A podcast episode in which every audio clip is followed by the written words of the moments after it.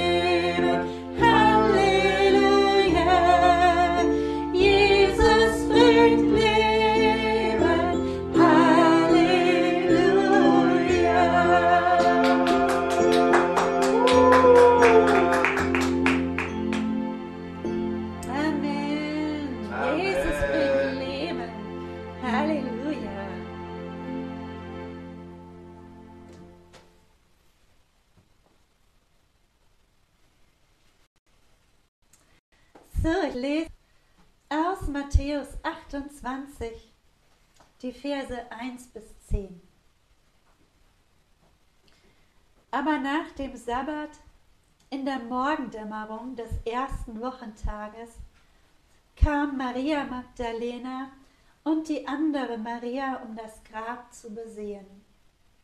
Und siehe, da geschah ein großes Erdbeben denn ein Engel des Herrn kam aus dem Himmel herab, trat hinzu, wälzte den Stein weg und setzte sich darauf. Sein Ansehen aber war wie der Blitz und sein Kleid weiß wie Schnee.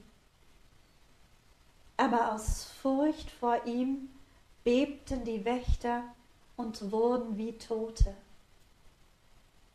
Der Engel aber begann und sprach zu den Frauen, Fürchtet euch nicht, denn ich weiß, dass ihr Jesus, den Gekreuzigten, sucht. Er ist nicht hier, denn er ist auferweckt worden, wie er gesagt hat. Kommt her, seht die Stätte, wo er gelegen hat und geht schnell hin und sagt seinen Jüngern, dass er von den Toten auferweckt worden ist. Und siehe, er geht vor euch hin nach Galiläa. Dort werdet ihr ihn sehen. Siehe, ich habe es euch gesagt.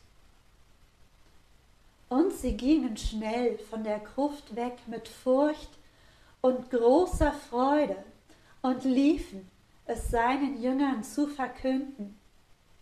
Und siehe, Jesus kam ihnen entgegen und sprach, Seid gegrüßt. Sie aber traten zu ihm, umfassten seine Füße und warfen sich vor ihm nieder. Da spricht Jesus zu ihnen, Fürchtet euch nicht. Geht hin, verkündet meinen Brüdern, dass sie hingehen nach Galiläa, und dort werden sie mich sehen.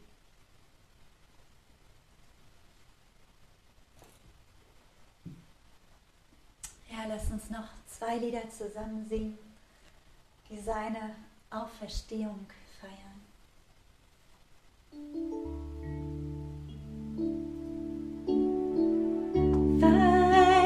yeah.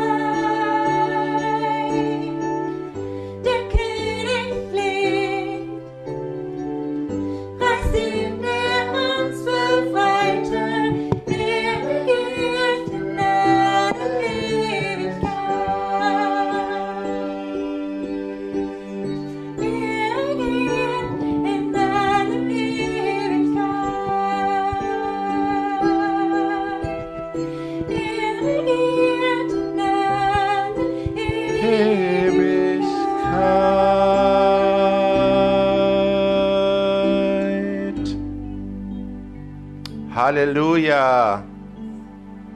Das ganze Volk Gottes sagt Amen. Amen, Amen, Amen, Amen, Amen.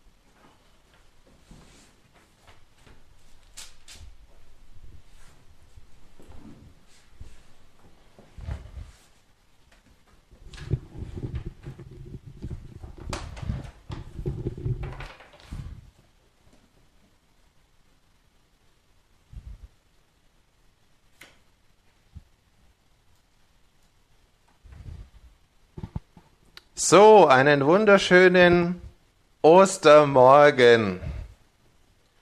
Der Herr ist auferstanden. Ein herrlicher, schöner Tag heute. Da ist es dann immer wunderbar und wunderschön, Ostern zu feiern.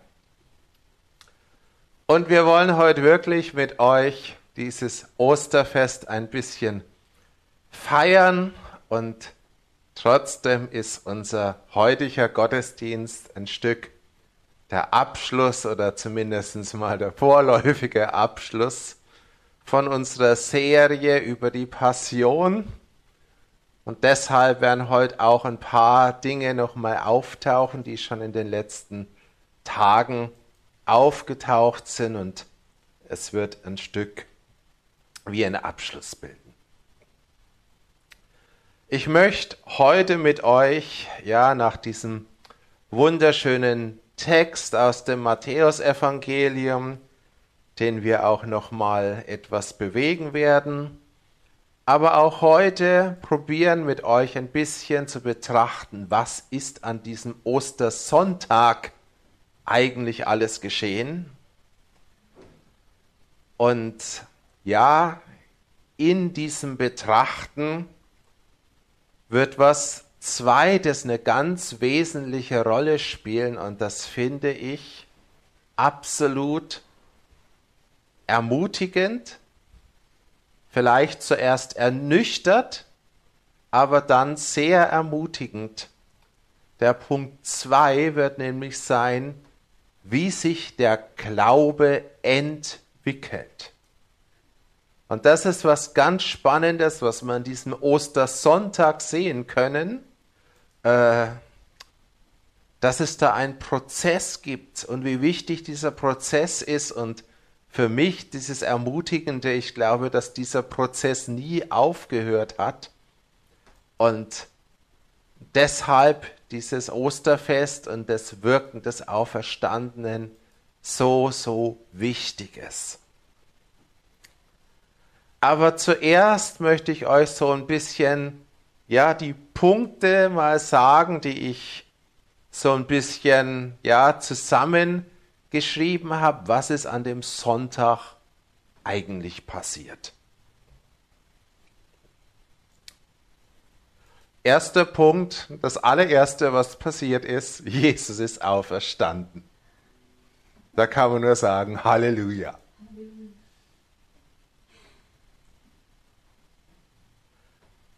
Dann kommt die Geschichte mit den Frauen am Grab, die wir gerade gehört haben.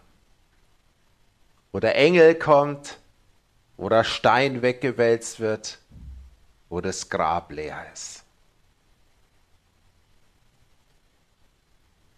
Und dann gehen die Frauen weg und unterwegs, wenn sie weggehen, treffen sie Jesus.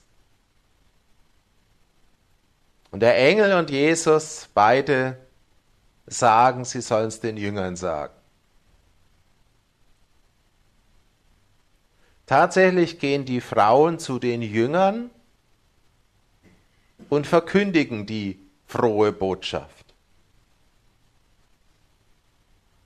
Und dann machen sich Petrus und Johannes offensichtlich auf und gehen selbst zum Grab.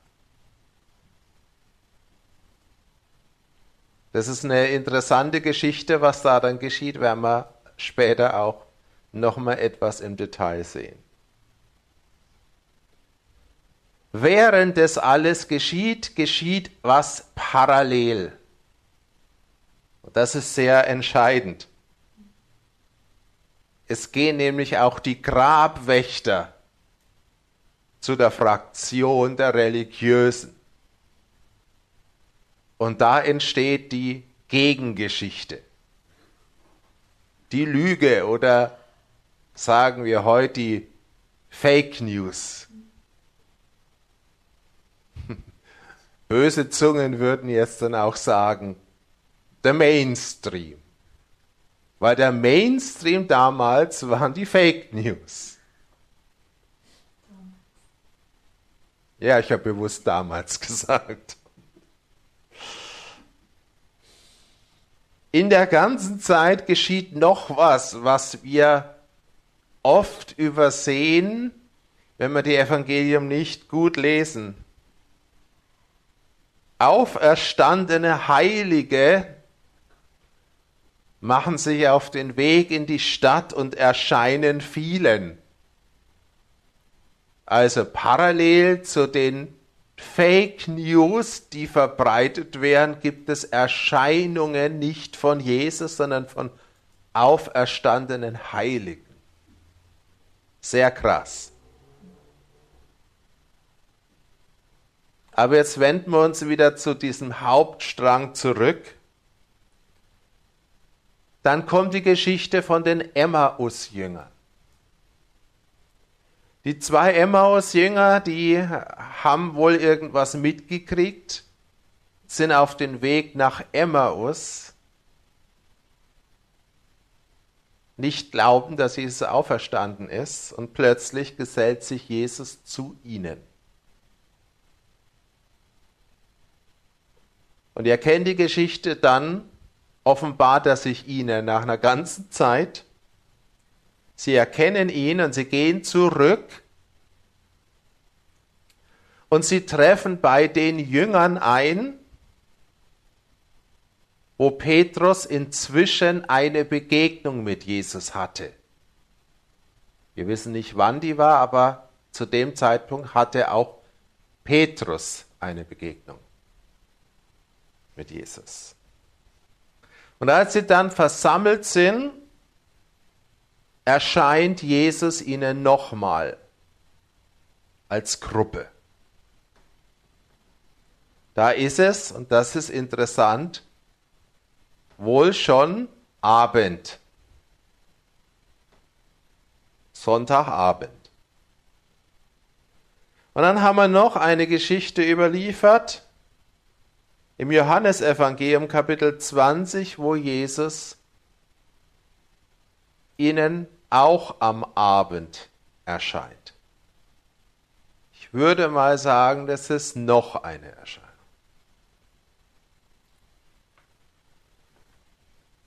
Und danach gibt es noch einige oder mehrere Geschichten.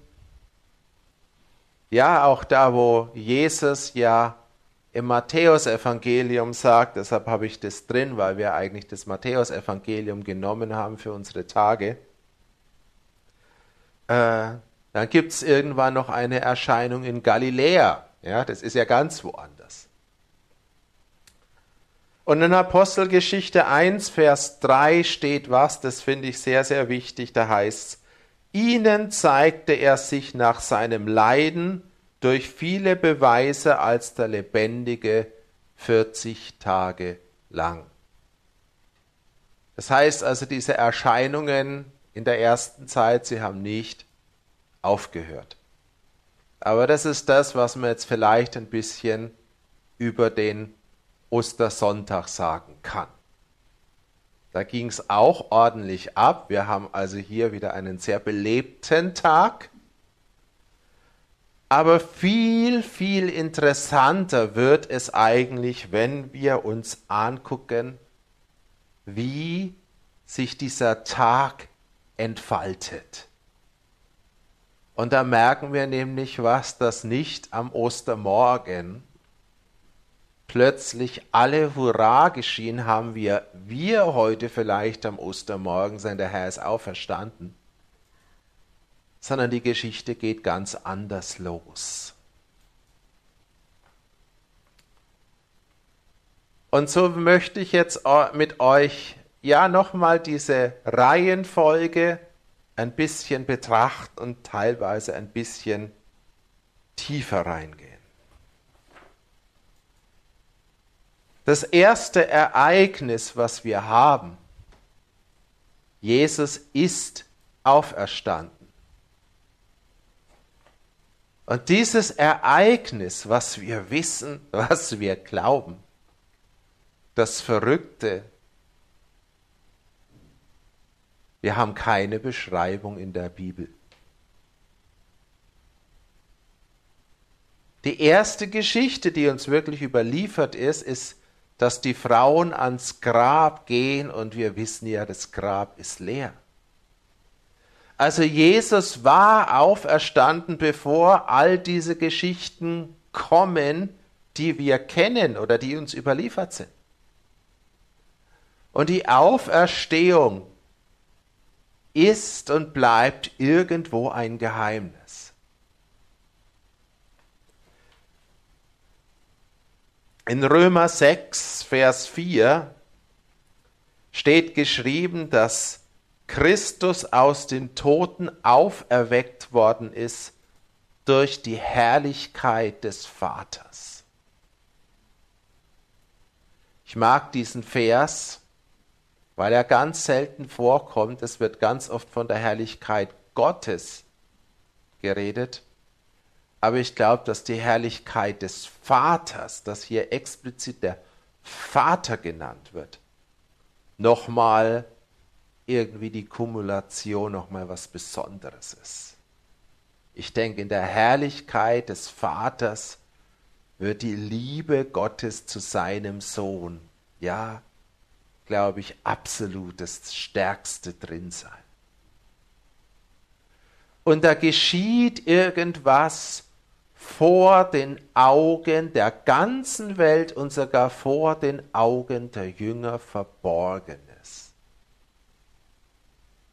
Und das Krasse, was da geschieht, ich weiß nicht, ob uns das so bewusst ist, Jesus ist auferweckt. Und er wurde danach plötzlich außerhalb vom Grab gesehen.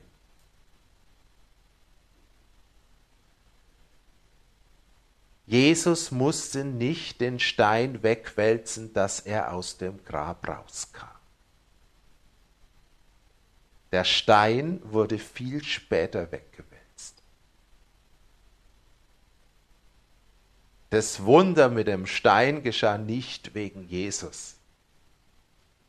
Jesus ist durch den Stein oder was auch immer durchgegangen. Und das müssen wir total verstehen, weil ab diesem Zeitpunkt ist Jesus, der Mensch, der auferstandene Mensch, in einer wirklich völlig andersartigen Dimension. Und das, was wir hier sehen in den ganzen Tagen, er erscheint und verschwindet, wie er will. Das ist eine völlig neue Form des Lebens. Natürlich ist sie angeknüpft an das bisher und trotzdem ist es was völlig Neues. Und das bricht in diese, ja, Welt ein, die Welt, die Gesetze kennt, die Gesetze der sündhaften Welt werden durch den Auferstandenen gebrochen. Er ist plötzlich da. Er ist plötzlich da bei den Frauen, er ist plötzlich da bei den Leuten, bei den zwei Jüngern, die nach äh, Emmaus gehen, dann ist er da plötzlich wieder weg. Er ist plötzlich da, als die Jünger sich versammeln. da ist er dann offensichtlich auch wieder plötzlich weg und dann ist er nochmal plötzlich da. Also er kann sich materialisieren oder wie auch immer und er ist plötzlich im Raum. Und er könnte es auch plötzlich heute bei uns sein. Und es gibt ja Leute, und das ist so schön, deshalb wissen wir, das hat nicht aufgehört, die haben das wirklich real erlebt, dass der auferstandene Jesus in körperlicher Gestalt plötzlich vor ihnen stand. Wie aus dem Nichts. Das ist Ostern. Und das geschieht zuerst völlig verborgen vor allen Augen der Welt und keiner kriegt's mit.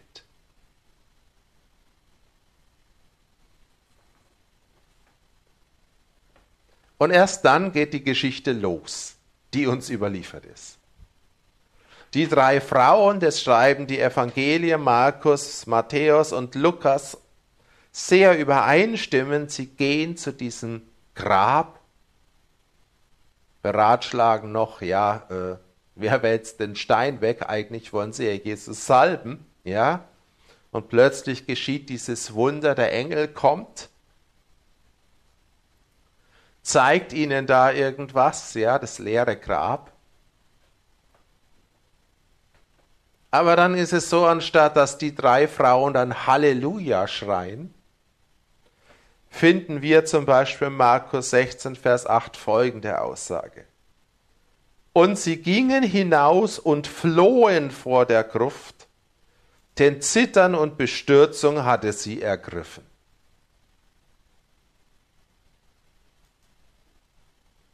Da hat die Botschaft von der Auferstehung, obwohl sie ihnen verkündet wurde, noch nicht so recht den Zugang zum Herz gefunden.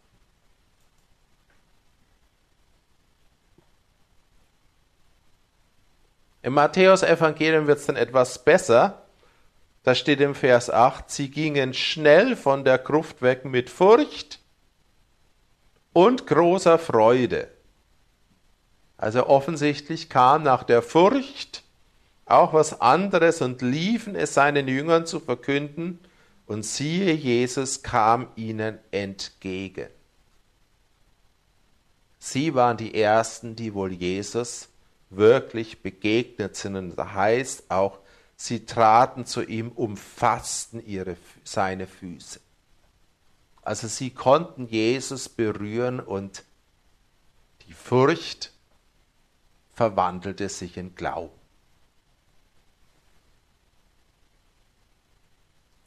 Und dann ging sie zu den Jüngern hin, habe ich euch vorhin schon gesagt, und erzählten das. Sie erzählten die frohe Botschaft, sie erzählten die Auferstehungsbotschaft. Ja, und was kommt dann? Lukas 24, Vers 11, nachdem die Frauen es den elf Aposteln und den übrigen allen verkündet hatten, heißt es, und diese Reden schienen ihnen wie Geschwätz, und sie glaubten ihnen nicht. Es ist Ostermorgen und das Lied, er ist erstanden, Halleluja, erklingt bei den Jüngern noch lange nicht. Dann geht es weiter. Vers 12. Petrus aber stand auf und lief zur Gruft. Und als er sich hineinbeugt, der Stein war ansichtlich weg, sieht er nur die leinenen Tücher. Und er ging nach Hause und wunderte sich über das, was geschehen war. Er wunderte sich.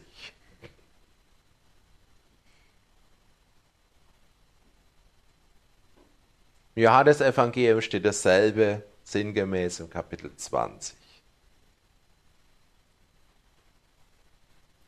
Da gingen nun die Jünger wieder heim. Sie ging wieder heim, so wie wenn nichts geschehen wäre. Ich finde es so krass, mir war das noch nie so deutlich, ja, wie am Ostermorgen da noch nicht die Welt gesungen hat. Im Gegenteil, da hat man sich etwas gewundert, man war eher verzweifelt und die Verzweiflung war auch nicht schnipp weg. Aber jetzt geschieht was parallel, ja, und das finde ich ganz krass. Während sie aber hingingen, das ist jetzt die Geschichte, als die Frauen hingingen, es den Jüngern zu verkündigen, ja, im Matthäus-Evangelium, gehen jetzt die Wächter in die Stadt und verkünden den Hohepriestern alles, was geschehen war. Und das Verrückte, die religiösen, die dämonischen Leute, die das befürchtet hatten, dass es kommt, die glauben sofort. Ich sage euch sogar auch ganz klar, warum das so ist. Der Teufel wusste, dass Jesus auferstanden ist. Und die Angst, die der Teufel hatte, ja, die war sofort in seinen Kumpanen und Handlangern drin. Und dann heißt es, sie versammelten sich mit den Ältesten und hielten Rat und sie gaben den Soldaten reichlich Geld und sagten, sprecht, seine Jünger kamen bei Nacht und stahlen ihn, während wir schliefen. Wenn dies dem Statthalter zu Ohren kommen sollte, werden wir ihn beschwichtigen und machen, dass ihr ohne Sorge seid. Sie nahmen aber das Geld und taten, wie sie unterrichtet worden war. Und dann heißt's, und diese Rede verbreitete sich bei den Juden bis auf den heutigen Tag. Machen wir jetzt Juden weg, gefällt mir ja nicht so lieber mal religiöse. Und genau das stimmt bis auf den heutigen Tag, bis heute gibt es alle möglichen Theorien und letztendlich kommt immer dasselbe raus. Bei den Handlangern des Feindes. Jesus ist nicht auferstanden. Also in dieser Zeit, ja, ganz am Morgen kannst du sagen, die Gläubigen glauben und verstehen noch nicht viel. Aber die Religiösen, die Gegentruppe versteht sofort, und sie greifen zum letzten Mittel, was ihnen bleibt, und das heißt Bestechung und Lüge und Fake News. Und das ist bis zum heutigen Tag so geblieben. Wir sind 2000 Jahre später, ja? Und seht mal, wie stark, ja, Bestechung und Lüge in der ganzen Zeit gewirkt haben, die diese Botschaft der Auferstehung unterdrückt.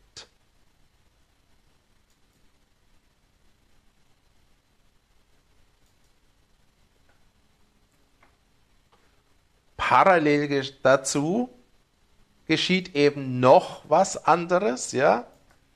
Und ich sage euch diesen Vers nochmal, weil ich den so krass finde. Matthäus 27, Vers 53 steht es, dass die auferstandenen Heiligen nach seiner Auferweckung, also sie wurden vom Leben be berührt zu Karfreitag, als Jesus stirbt, kommt das Leben an sie, aber nach seiner Auferweckung gehen sie aus den Grüften und gingen in die heilige Stadt und erschienen vielen. Das heißt, wir haben eine Konfrontation. Eine Auseinandersetzung zwischen den Gläubigen und den Religiösen, die seit dem Tod.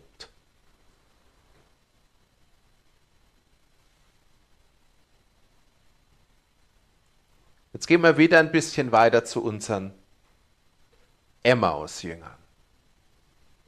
Also ich wiederhole jetzt einfach diese Geschichte nochmal mit ein bisschen mehr Tiefgang, Da heißt im Vers 15, und es geschah, während sie sich unterhielten und miteinander überlegten. Wenn du die Geschichte liest, da steht drin, ja, es waren Leute am Grab, die haben gesagt, er lebe. Ja, und die wussten sogar, Petrus ist hingegangen, die wussten sogar, Petrus ist zurückgekommen, konnte das irgendwo nicht glauben und sie sagen, die Frauen haben uns mit diesen Nachrichten erschreckt.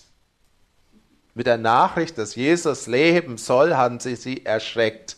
Es waren Jünger. Und das geschieht am Ostersonntag, Leute. Das ist so krass, ja, was das eigentlich, äh, was da los ist oder was eigentlich nicht los ist, ja. Und als sie miteinander überlegten, macht's blub, Jesus selbst nahte und ging mit ihnen. Das ist schon irgendwo eigentlich ein Wunder, aber das merken die gar nicht. Ich denke, die waren so mit sich beschäftigt, dass sie, glaube ich, nicht gemerkt haben, dass Jesus plötzlich da war. Sie haben gedacht, da ist irgendwie ein Fremder, da ist da dazugekommen. Ich glaube nicht, dass die richtig mitgekriegt haben, was passiert. Genau hier, habt sogar aufgeschrieben da, auch einige Frauen von uns haben uns aus der Fassung gebracht, die am frühen Morgen bei der Gruft gewesen sind, und als sie seinen Leib nicht fanden, kamen und sagten, dass sie eine Erscheinung von Engel gesehen hätten, die sagen, dass er lebe. Also die haben das wirklich gewusst. Und dann sagt Jesus zu ihnen im Vers 25, Jetzt kommen wir so ein bisschen zu meinem eigentlichen oder einem der wesentlichen Aussagen dieses Ostersonntag, nämlich äh, die Öffnung unserer Augen und die Öffnung unseres Denkens. Da sagt Jesus zu ihnen, O ihr Unverständigen und im Herzen träge, an alles zu glauben, was die Propheten geredet haben. Und als er mit ihnen zu Tisch sitzt, nahm er das Brot, dankte, brach's und gab's ihnen. Und dann geschieht was, indem Jesus das macht, wovon die Jünger offensichtlich wussten, ja, wo eine Erinnerung da war, ich denke nicht nur an das Abendmahl, sondern auch an die Speisung der 5000 da heißt es im Vers 31, da wurden ihre Augen geöffnet und sie erkannten ihn.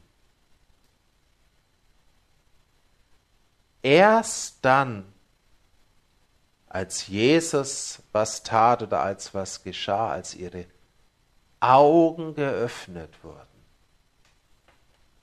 dann erkannten sie ihn und dann erkannten sie wirklich, dass Jesus auferstanden war.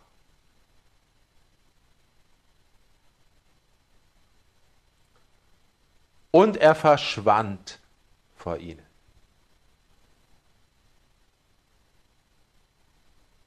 Das Erlebnis hat dramatisch was geändert. Sie standen zur gleichen Stunde auf, kehrten nach Jerusalem zurück, fanden die Elf und die anderen.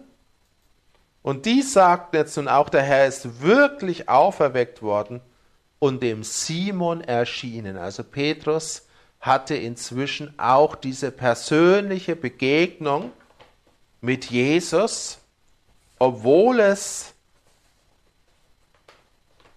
in Johannes hieß, als Jesus dort beim leeren Grab, da hat es nicht geblickt er hat es nicht verstanden. Ja? Johannes 20, Vers 9 heißt, denn sie verstanden die Schrift noch nicht, dass er aus den Toten auferstehen musste. Also das, was offensichtlich eigentlich war, verstand Petrus nicht weil sein Denken verkehrt war. Ist das krass? Also das Wunder, das größte Wunder ist geschehen, Jesus lebt. Und wir merken eigentlich an diesem Ostersonntag, wie schwer es jetzt Jesus hat, eigentlich durchzukommen. Der Engel hatte im Prinzip eigentlich wahrscheinlich gar keine Chance durchzukommen. Und erst als Jesus den Leuten persönlich begegnet ist und was gemacht hat, erst dann entsteht Glaube. Das ist eigentlich ganz krass. Ja, und sagt es, weil ich am Anfang gesagt habe, das ist irgendwie ernüchternd.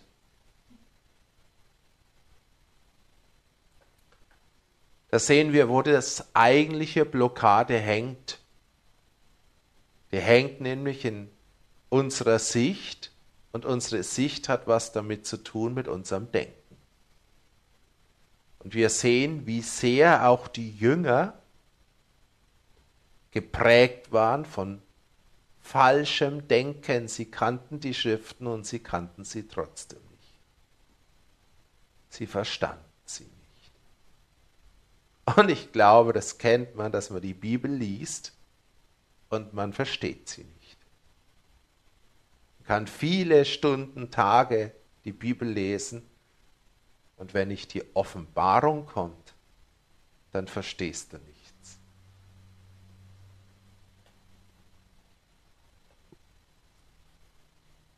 Jetzt kommt diese letzte Geschichte, als sie alle zusammen sind, während sie aber dies redeten, stand er selbst in der Mitte, in ihrer Mitte. Also wieder, sie sind zusammen und plötzlich ist Jesus da.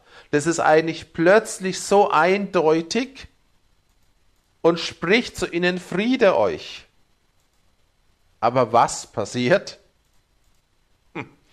Sie freuten sich und sie jubelten, der Herr ist auferstanden. Mitnichten. Sie aber erschraken und wurden von Furcht erfüllt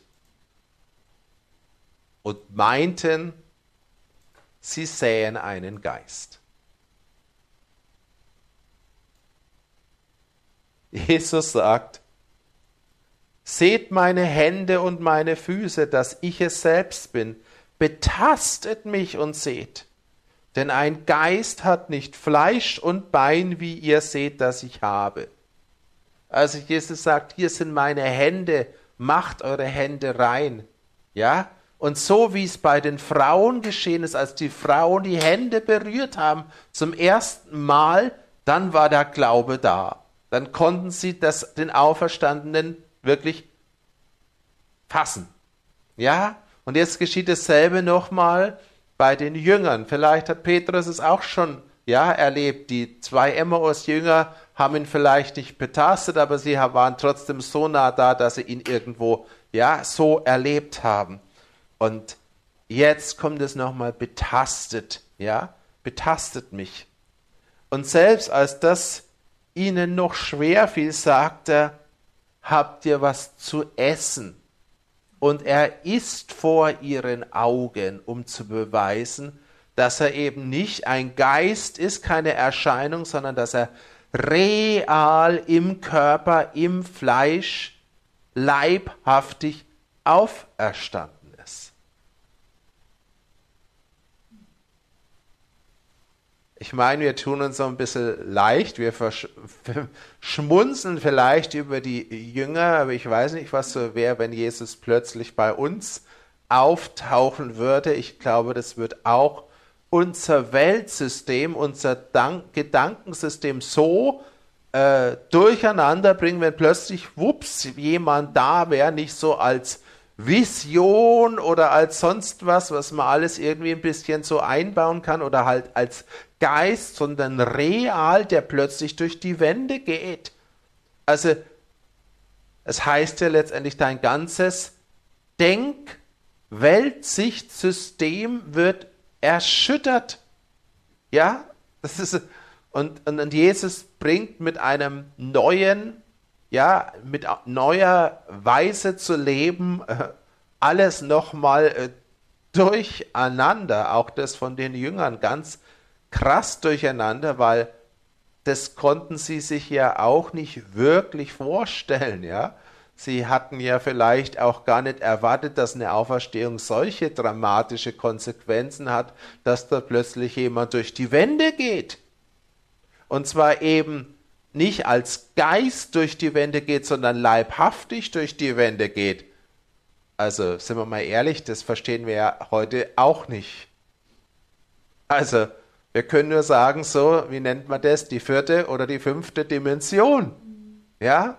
Und wir wissen ja, wenn es eine neue Dimension gibt oder ein neues Gesetz gibt, wird sozusagen, muss alles nochmal neu gedacht und durchdacht und umgedacht werden. Also, hier haben wir ein ganz, ganz äh, krasses Erlebnis, was auch die Jünger dann nochmal brauchen. Und dann kommt der Satz, den ich vielleicht zu Ostern mit den wichtigsten Satz finde, der aber so oft überlesen wird. Vers 45 im Lukas Evangelium heißt dann öffnete er ihnen den Sinn, die Schriften zu verstehen. Jesus tut ein Wunder, der Auferstandene tut ein Wunder in ihrem Denken. Und sagt, so steht geschrieben, so musste der Christus leiden und am dritten Tag auferstehen aus den Toten. Und gerade wenn du das Johannesevangelium liest von dem Lieblingsjünger Johannes, was für mich eigentlich ein Evangelium ist, was aus der Retroperspektive, also von der Auferstehung her, geschrieben ist. Das ist ganz oft bei Johannes. Das verstanden seine Jünger noch nicht. Als er aber auferstanden war, dachten sie daran und dann wird ein Bibelvers zitiert. Also Johannes sieht die ganze Geschichte, sieht auch das, was vorher geschehen ist, mit einem offenen oder geöffneten Verstand und mit einem geöffneten Herzen. Und dann erscheint die ganze Geschichte eben anders. Und deshalb ist das Johannesevangelium so anders wie die anderen Evangelien.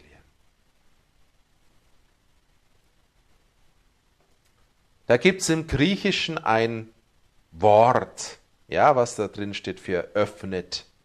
Das heißt Dian Eugo. Und da haben wir eigentlich drei Worte drin. Das eine sind zwei Präpositionen dia, anna und eugo. Eugo ist wie öffnen.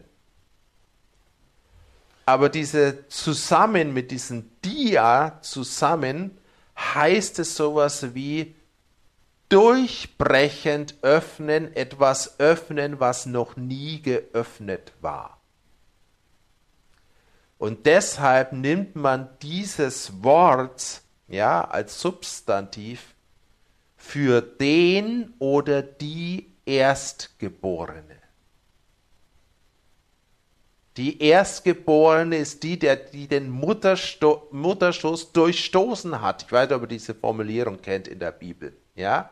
Die sozusagen das geöffnet hat.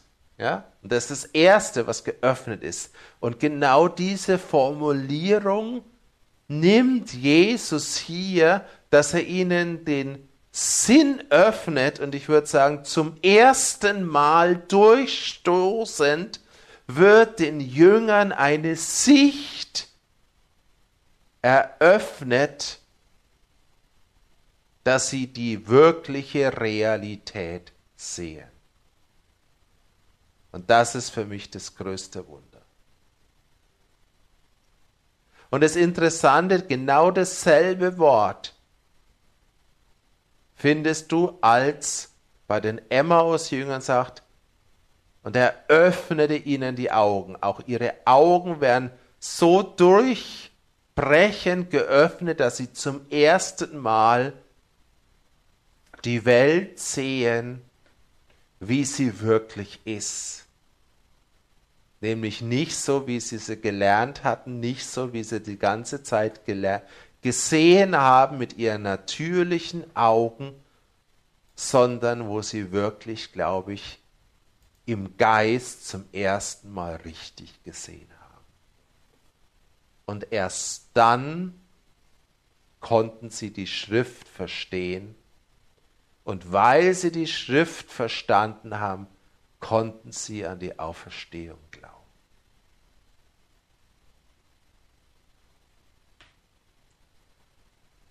Ich finde es krass, wie dieser ganze Tag sich entwickelt. Und es wird, ja, die, die Frauen, die am Anfang Angst haben, dann können sie Jesus berühren, dann können sie die Botschaft übermitteln. Glauben können sie noch nicht übermitteln. Ja? Dann sieht's Petrus, er hat auch keinen Glauben dadurch, dass er das leere Grab sieht. Er wundert sich. Ja? Irgendwann erscheint ihm Jesus auch, denn äh, Emmaus-Jüngern erscheint Jesus, sie kamen auch noch nicht zum Glauben, erst als dieses Wunder im Verstand geschieht. Dann kommen sie zum Glauben. Und hier geschieht nochmal was in der Gemeinschaft, dass die Augen geöffnet werden, dass der Sinn, ja, die Augen des Herzens geöffnet werden. Und so können wir erklären, auch 2000 Jahre später, genau darum geht es nämlich, das größte Wunder aller Zeiten ist vor 2000 Jahren gesehen. Und was weiß ich, 95 Prozent der Menschen sehen es nicht.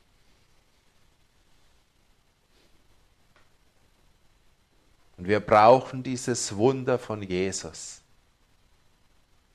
dass er uns die Augen öffnet und dass er unseren Verstand öffnet.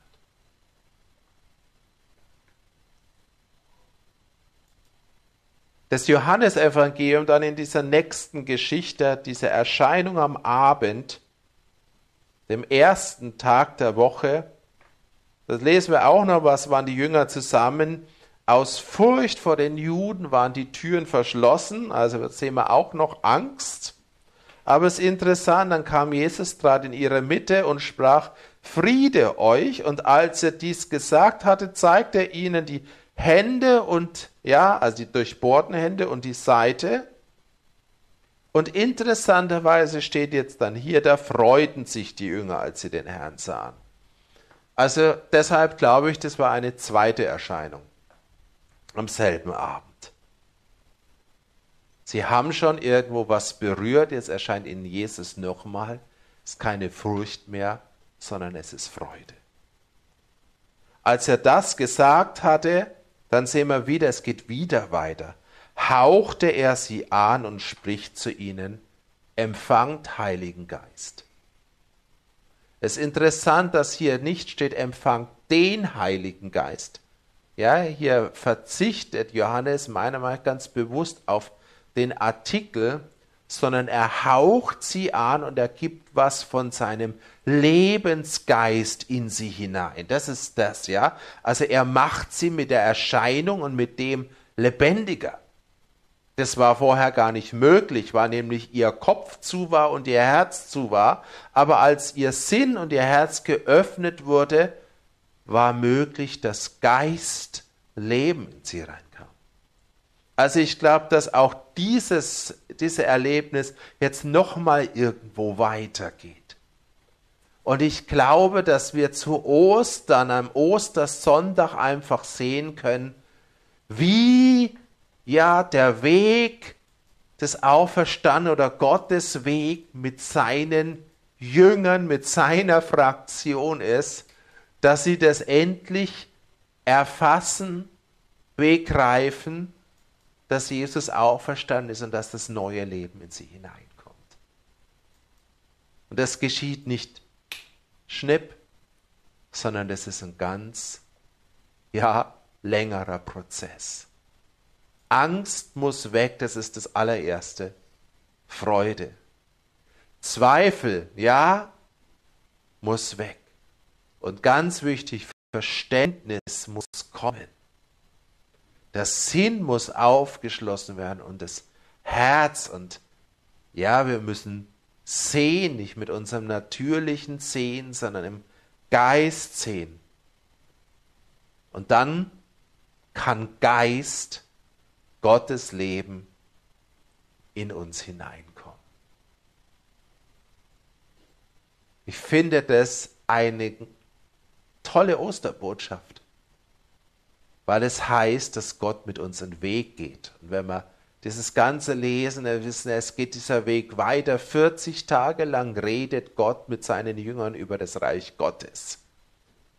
Da ist so viel Wachstum drin und ich bin sicher auch nach den ersten Erscheinungen und nachdem die Jünger geglaubt haben, dass Jesus auferstanden war, haben sie trotzdem noch längst nicht alles erfasst. Aber der Herr hat mit ihnen gewirkt.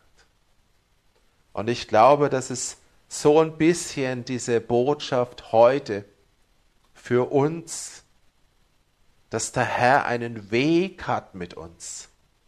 Und dass das größte Wunder, das die Welt auf den Kopf stellt, das haben wir noch lang nicht ergriffen, haben wir noch lang nicht erfasst, ja? Und die Kraft, die dahinter ist, die kennen wir noch lange nicht. Jesus konnte, er war eingesperrt im Grab.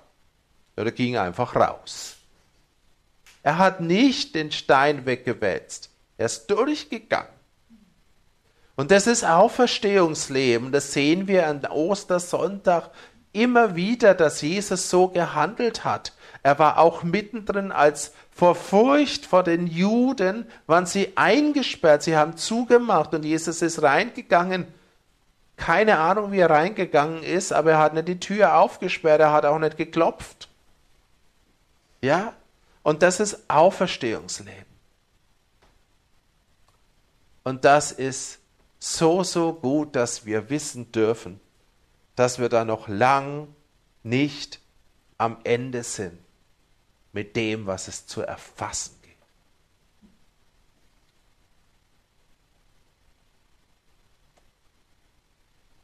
Und deshalb möchte ich ganz zum Schluss nochmal zu unserer eingangs wunderschönen Auferstehungsgeschichte zurück.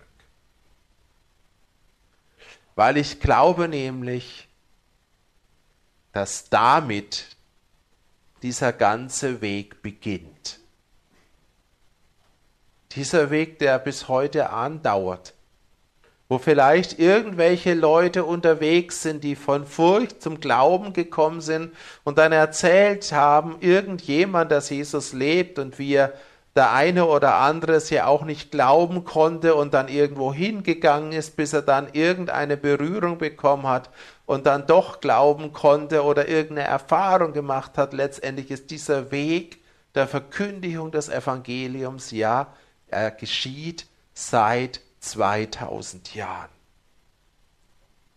Und angefangen hat das Ganze, ja, dieser Weg der Verkündigung, ja, hat angefangen, als die zwei oder drei Frauen in der Morgendämmerung zum Grab gegangen sind.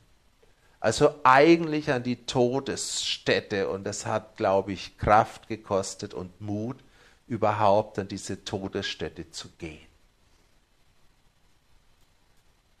Die meisten hätten das vermieden. Und das ist vielleicht schon der erste Schlüssel, dass sie es nicht vermieden haben, an diesen Punkt zu gehen, der hoffnungslos war. Sie wusste ja, sie kriegt noch nicht mal den Stein weg. Aber als sie hinkommen, geschieht was. Und das ist jetzt in unserer Geschichte von dieser ganzen Passion so wichtig. Da heißt es, es geschah ein großes Erdbeben. Wir wissen, es gibt ein Erdbeben, als Jesus die Stadt betreten hat. Am Palmsonntag haben wir gehört, die Stadt erbebte, weil ein Königreich gegen ein anderes Königreich kam. Und wir haben auch gehört, und ihr wisst es, dass am Karfreitag um die neunte Stunde, ja, wo Jesus gestorben ist, die ganze Erde das Land oder vielleicht die ganze Erde erbebt hat. Ja, der ganze Globus hat erbebt, weil das Reich Gottes, Jesus der König, gegen das Reich des Satans gegangen ist und es den größten sozusagen kriegerische Auseinandersetzung gegeben hat, die es wahrscheinlich jemals gegeben hat. Aber jetzt geschieht eben auch was und jetzt geschieht hier wieder ein Erdbeben. Und nochmal, das Erdbeben geschieht nicht, weil Jesus auferweckt wird. Jesus ist schon längst auferweckt. Ich glaube, dieses Erdbeben geschieht, weil es hier zu einer anderen Konfrontation gibt, wo zwei, sag's jetzt mal, Reiche aufeinandertreffen. Und ich würde es mal so sagen, das eine ist das Reich derjenigen, die Jesus nachfolgen. Und das andere ist das Reich der Religiösen, derjenigen, die Jesus ablehnen. Also hier treffen zwei Gruppen, nennen sie vielleicht auch mal Diener Gottes und Diener des Feindes, aufeinander. Und das du ja, weil der Engel kommt. Also der Engel, ja, verursacht dieses Erdbeben mit.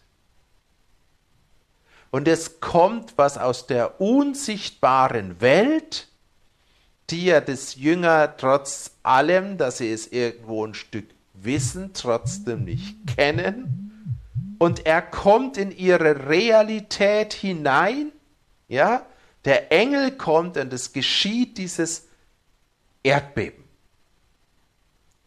Und hier geschieht eine der wesentlichen Erschütterungen, weil das, was die Religiösen getan haben, ja, den Stein hin, den Stein versiegelt, das wird rückgängig gemacht. Er wälzt ihn weg, er setzt sich drauf, das gehört mir. Ja, er sieht aus wie ein Blitz. Er ist weiß wie Schnee. Ja, wir wissen, Schnee heißt Sünde vergeben. Ja, das ist, glaube ich, auch schon ein ganz starkes Zeichen. Und jetzt ist es so, vor Furcht bebten die Wächter. Und hier haben wir auch nochmal hier für beben nochmal dieses griechische Wort Seismos, also nochmal eine Erschütterung, ein Beben. Ja? Die Wächter haben gebebt und sie wurden wie Tote. Hier haben wir eine Umkehrung. Und ich glaube, hier diese Erschütterung kommt, weil hier die Umkehrung der Macht kommt. Das eine System, was schon letztendlich, wie wir ja wissen, tot und entmachtet ist, dem wird jetzt der Stecker gezogen. Ja? Und es ist am Abnehmen. Und das andere, ja, äh, was noch gar nicht wirklich weiß, dass Jesus auferstanden ist, ja, und in ihren Zweifeln und sonst so weiter Schwachheit und allen möglichen gefangen ist, ist am Zunehmen. In Daniel gibt es diese Geschichte, wenn der Stein fällt, dass alle Reiche zerbröseln und das andere wächst. Und ich glaube, das ist genau dieser Moment. Als die Frauen zum Grab gehen, dann kommt dieser Stein, ja, das was so riesig ist, fängt an zu zerbröseln. Und es geschieht nicht in einem Nu, aber es kommt ein Prozess, dass diejenigen, die mit Jesus waren, Stück um Stück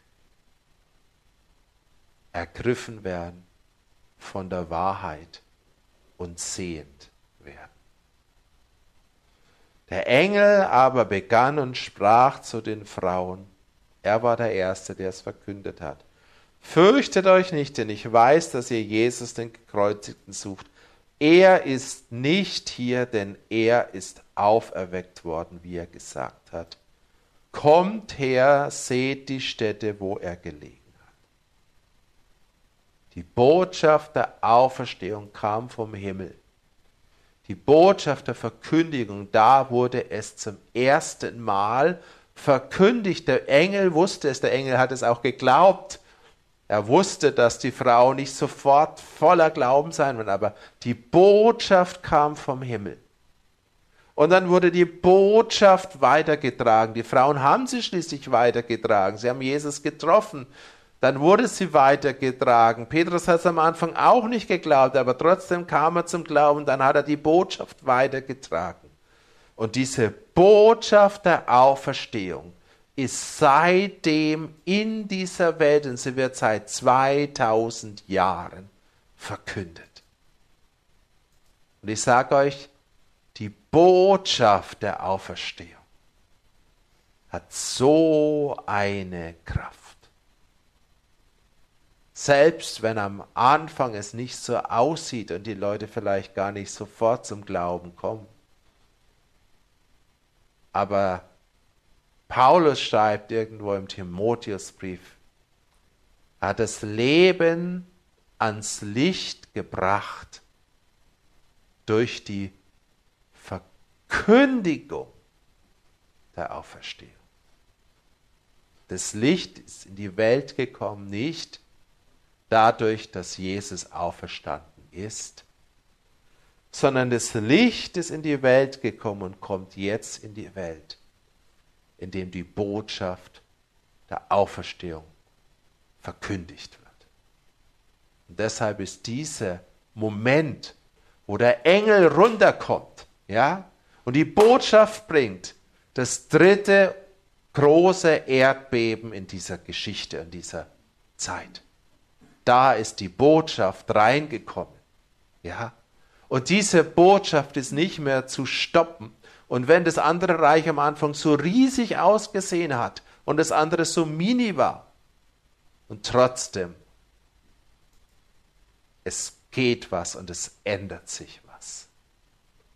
Und die Botschaft der Auferstehung, sie läuft und sie läuft und sie läuft.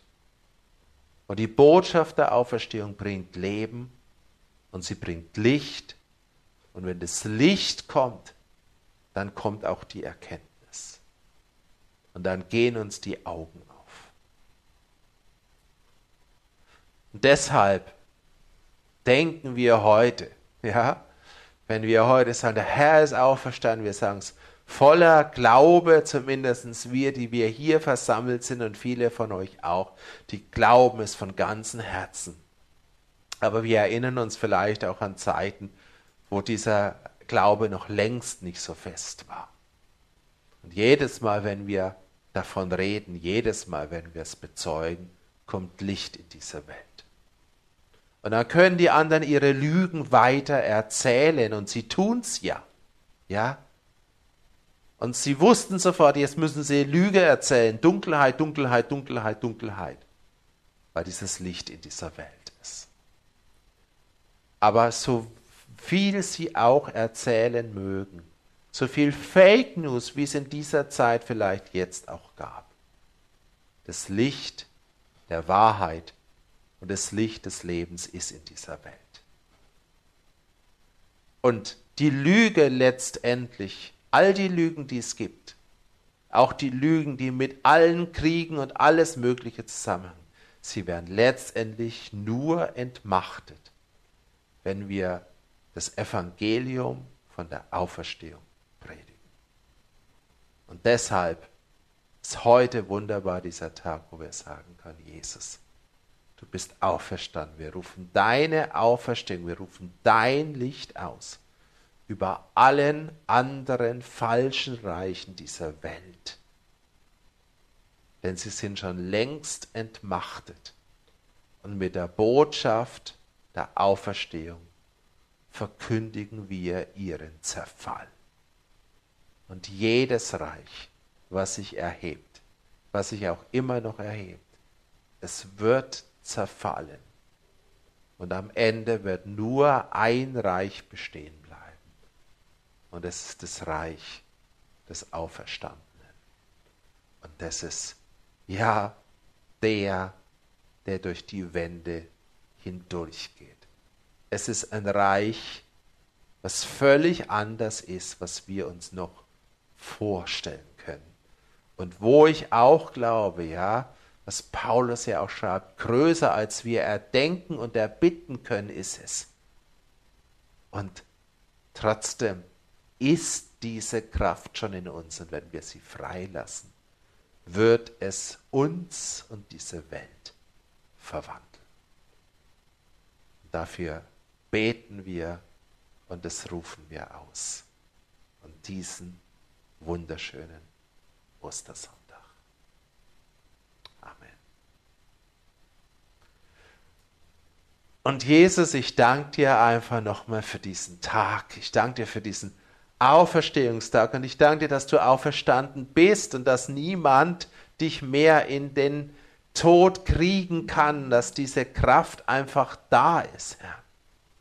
Und ich danke dir, Herr, dass du es in irgendeiner deiner Weisheit beschlossen hast, dass du aber willst, dass diese Botschaft verkündet wird, Herr.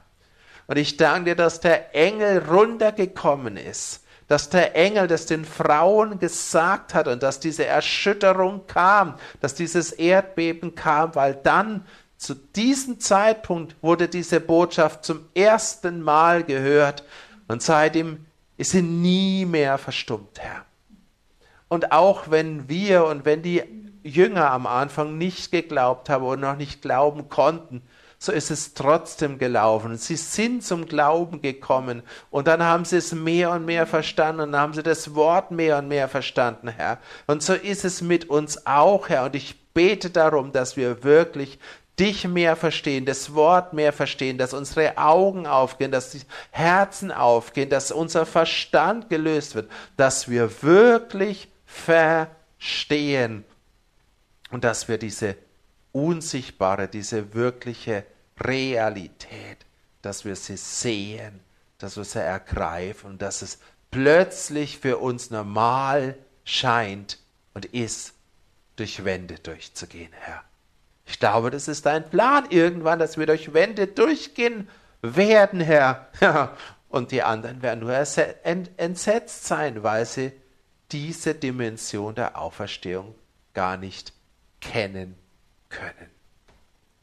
Danke, Herr, für diesen wunderbaren Tag. Danke für diesen wunderbaren neuen Anfang, den du gemacht hast am Ostermorgen. Und danke, dass seit dieser Zeit dein Reich beständig wächst, Herr.